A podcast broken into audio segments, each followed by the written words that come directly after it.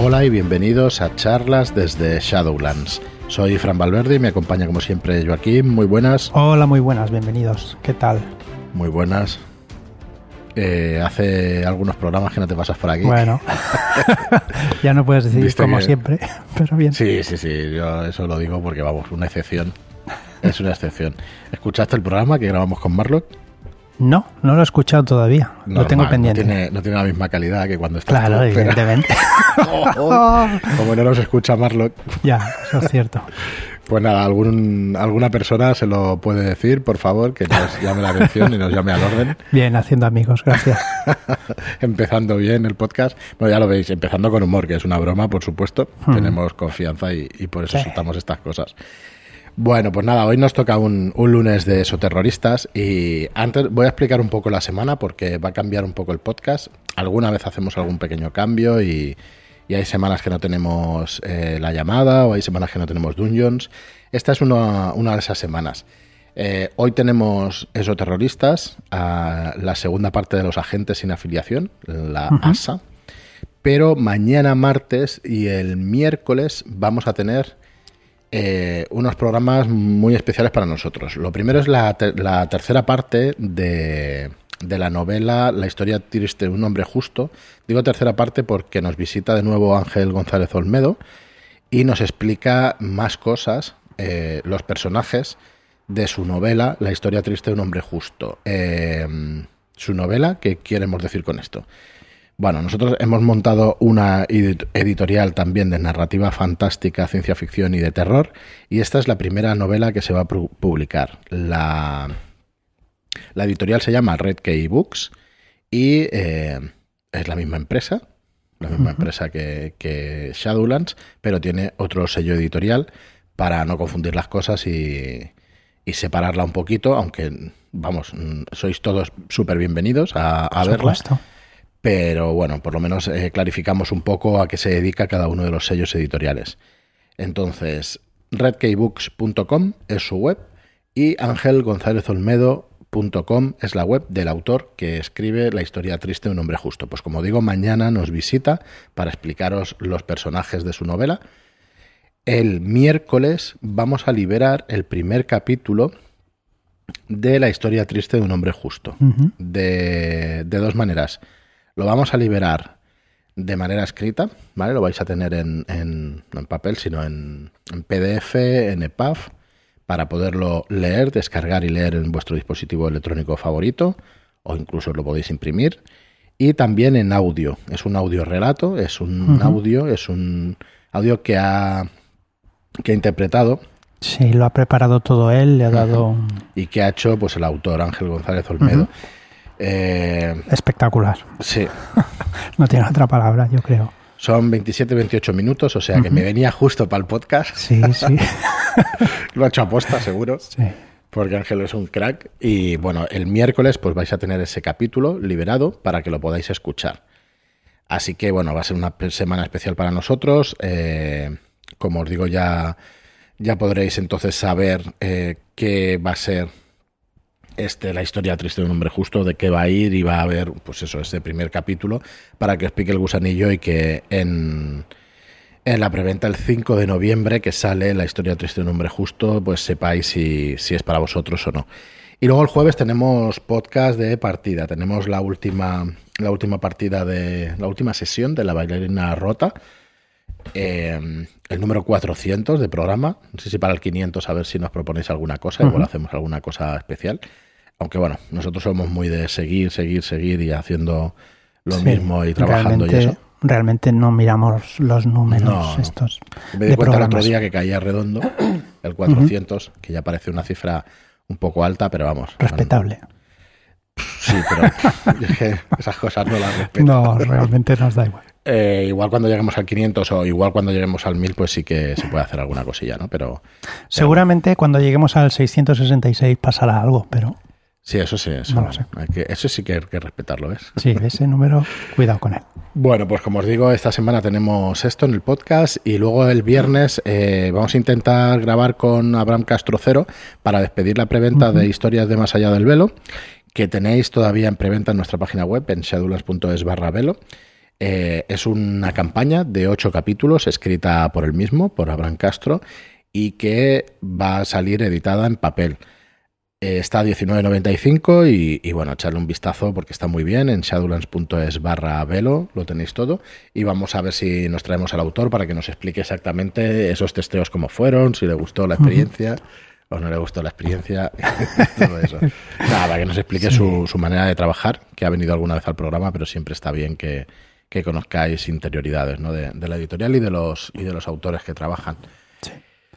Así que bueno, esta es la programación de la semana. As, eh, uh -huh. Vamos a ir entonces con, con el capítulo. Con sí, antes de que sigas, eh, decir lo que me has preguntado antes de vuestro programa del otro día, que hablasteis de partidas uno contra uno, ¿no? Sí. ¿Mm? Ostras, pues yo creo que no sé si será lo mismo, pero he jugado Fantasmas Asesinos. Que sí, un, yo sí lo veo lo mismo. Sí, ¿no? Es Sí, un me uno contra uno y ahí sí que el máster va directamente contra el jugador y el jugador tendrá que escapar de todos los problemas que le ponga el máster. Hmm, Pero bueno, es una Y aventura sí, como. Está muy bien, sobre todo para iniciarse, porque son dos libretos, uno para el jugador y uno para el máster, y se puede ir jugando con el libreto sin a- añadir cosas tuyas. Sí. Pero claro, es más, más para empezar, está muy bien, lo creo. ¿Está muy, muy guiado? No, ¿no? Bueno, sí, dentro Sí, del escenario está- y eso sí, pero. ¿y el Está guiado hasta cierto punto. Te da varias opciones. Es como un libro juego.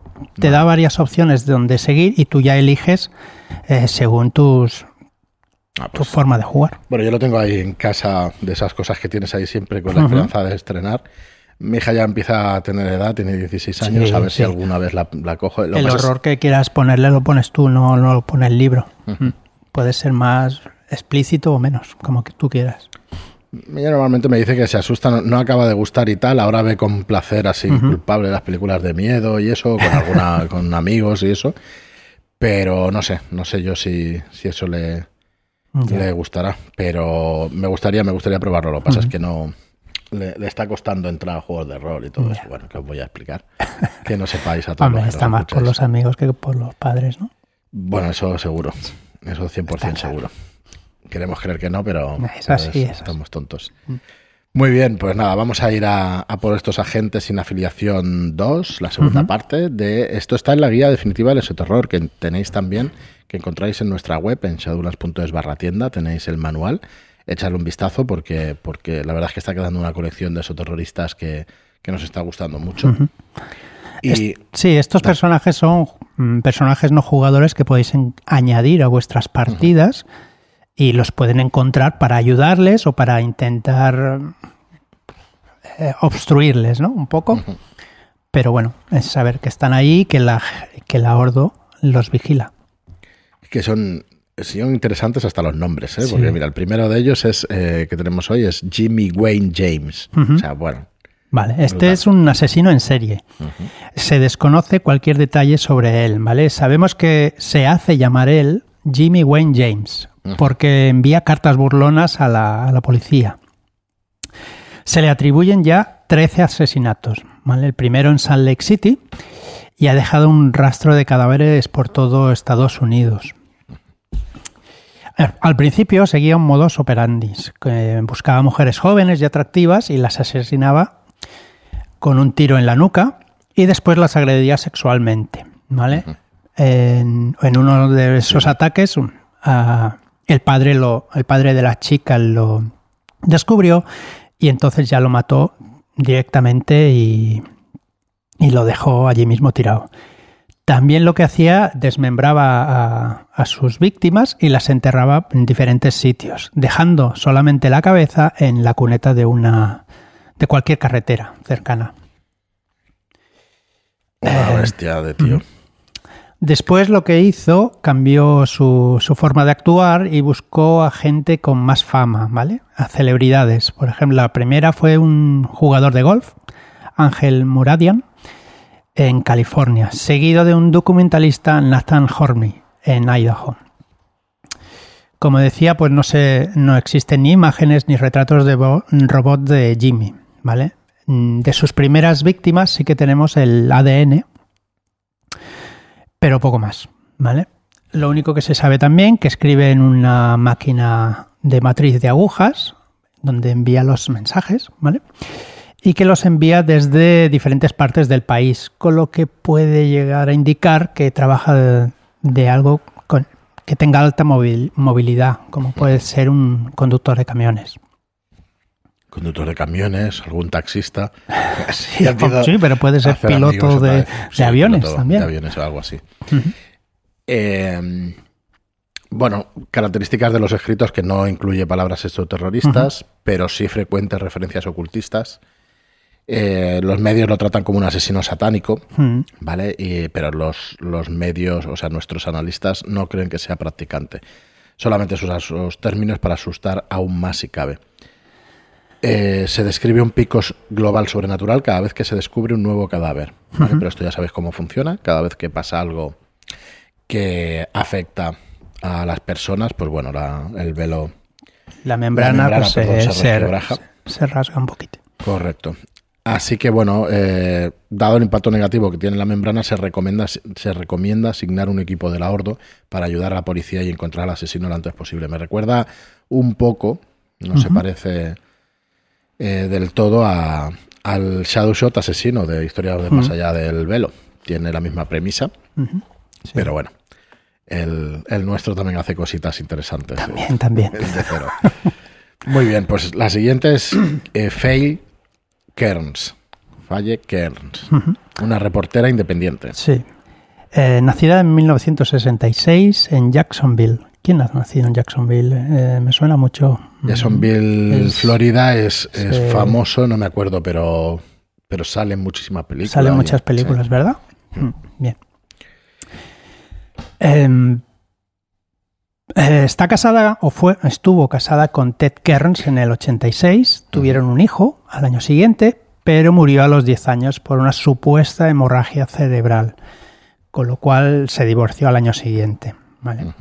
Es licenciada en periodismo por la Universidad Profesional de Júpiter en 2005 redactora de la revista Comprador Semanal de Júpiter en el 2000 2005 también, pero fue despedida por escribir un artículo sin verificar que afirmaba que en Florida era un foco de infestación demoníaca. ¿vale?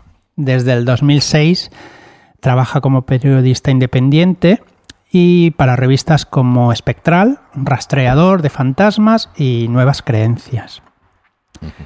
Eh, fue testigo de una manifestación espectral cuando su hijo eh, estaba jugando un partido de baloncesto y murió de repente. ¿vale?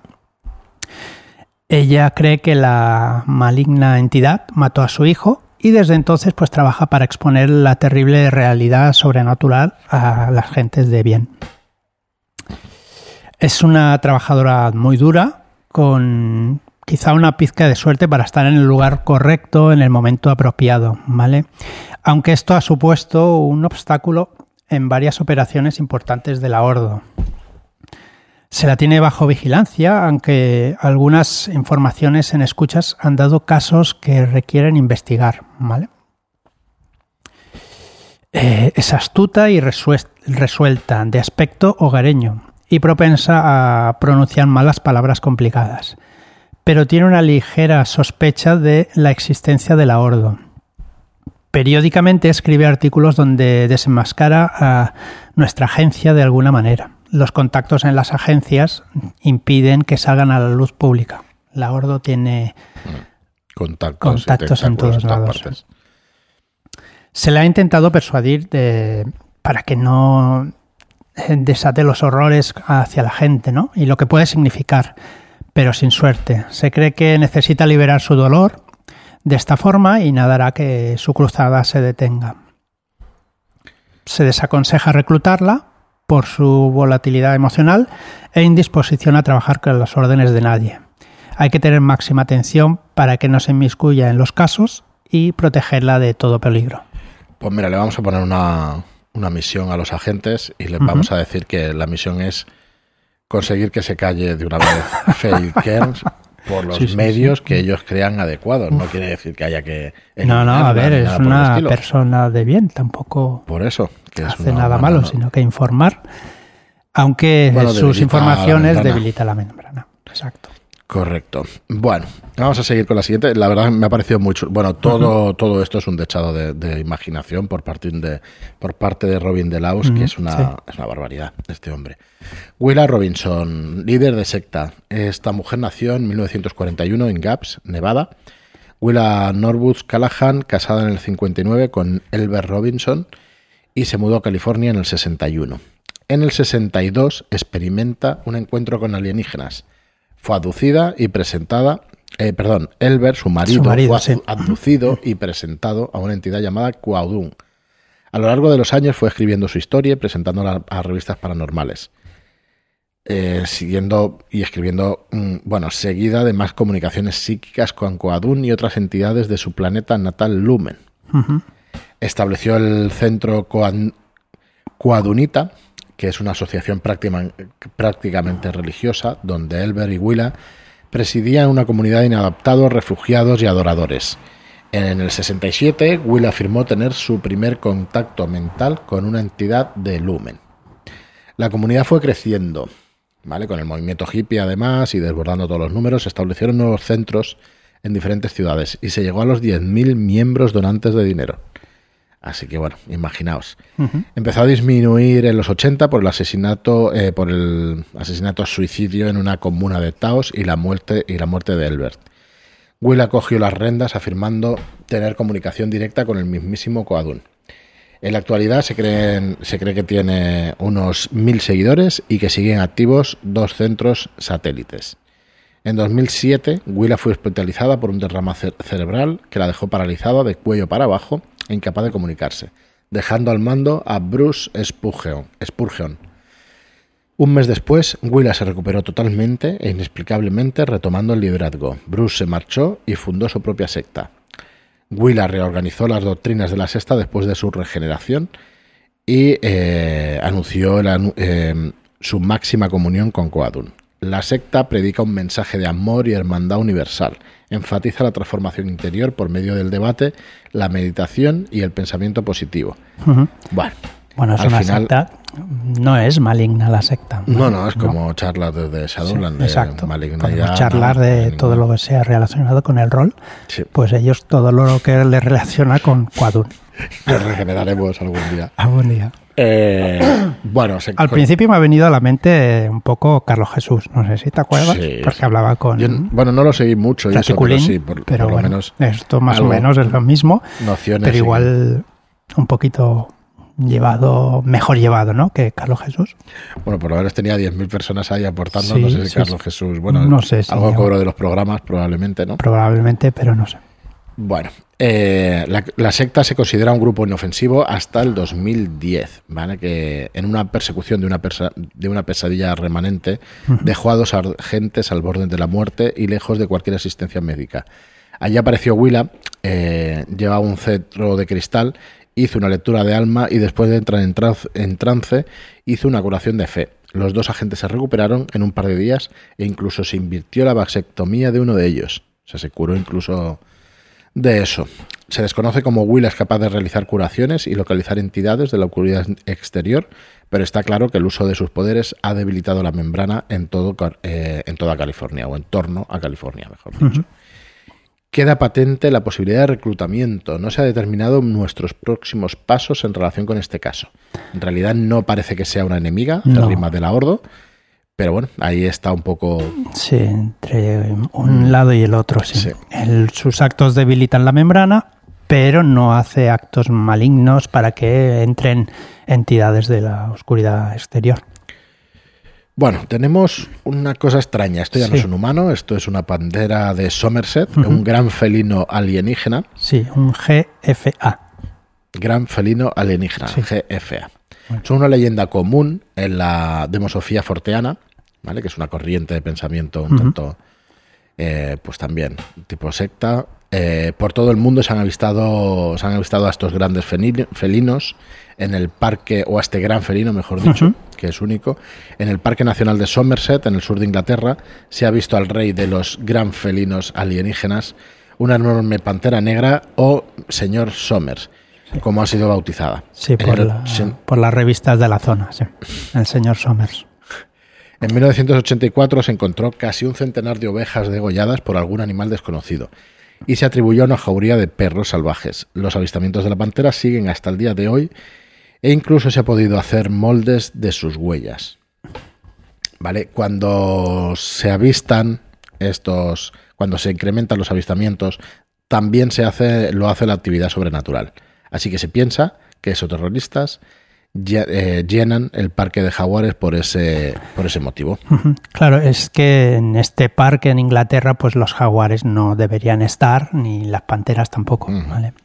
Entonces, lo que hacen es que crean eh, con la población, crean que haya algo sobrenatural que genera jaguares o genera animales felinos que no deben estar. Entonces, pues claro, la membrana se, se Claro, hay que. La única manera de, eliminar estas sospechas de que es algo terrorista es encontrar una población en reproducción de, esos animales, que entonces sí que se sabría que no es una cosa terrorista. Pero mucho me temo que, que es así. Muy bien. Y por último, Vicky Yao, una provocadora cultural. Vale. Esta chica nació en el 85 en San Francisco, estudiante de estudios medios y de comunicaciones en la Universidad de San Francisco. Tiene varios blogs personales, uno se le llama Variantes de Vicky y otro es Provocación Cultural, eh, La Confusión. Perdón. A primera vista no parece una amenaza para la membrana. ¿vale? En su web menciona como sus metas la apertura de la conciencia humana, cuestionar la autoridad de los medios y la pura diversión, de sonografía. Eh, Yao y sus colaboradores llevan a cabo intervenciones en San Francisco, aunque su impacto es prácticamente nulo. Así que se va por todo el corazón de, Estados Unidos y sobre todo por lugares muy republicanos, ¿vale? Hacer sus intervenciones y sus cosas. Eh, no hay nada en sus escritos o intervenciones que diga que tiene un interés sobrenatural, aunque después de sus actos, los lugares que han estado aumentan sus manifestaciones demoníacas, sus posesiones y encantamientos de lugares, entre un 12 y un 45%. Pues ya, de la, sospecha. Sí, la sospecha ahí sube, ¿no? Sin saberlo, Yao está replicando la metodología de los exoterroristas, haciendo que el mundo parezca más surrealista a sus habitantes. Entonces, pues claro, la membrana pues se resiente.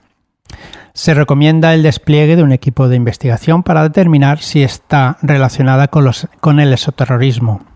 Si no lo está, pues se debe poner fin a sus actividades y aplicarle el velo, sin violar sus derechos civiles. Eh, resultará un excepcionalmente difícil, pero hay que intentarlo. Pues no vale pegarle un tiro y ya está. Ojo. Bueno, vosotros mismos, pero luego ya habrá consecuencias sobre eso. Bueno, agentes sin filiación, parte segunda en la guía definitiva de su terror. Ya veis que, bueno, son semillas de aventuras, cada cosita. Cada personaje. Eh, cada uno de los personajes y cada uno de los apartados de la guía definitiva del oso terror, la verdad es que es una pasada. Sí, para meterlo en cualquier aventura que tengáis a media, ostras, pues que un personaje se encuentre a la periodista por ahí en medio haciendo fotografías y, te corte la, investigación, puede ser algo realmente chulo. Está genial, está mm. genial. Muy bien, pues eh, ya hemos acabado otro episodio de charlas desde Shadowlands. Hoy nos hemos quedado, mira, un minutito para los 25 minutos, pero lo vamos a dejar aquí. Eh, no os perdáis el contenido de esta semana, no os perdáis la novela de Ángel González Olmedo, porque realmente es muy buena. Yo he tenido ocasión de verla, la vamos a editar y bueno, eh, es cierto que son 510 páginas, pero que se beben las, las páginas. Es, realmente es muy fácil, de muy fácil lectura.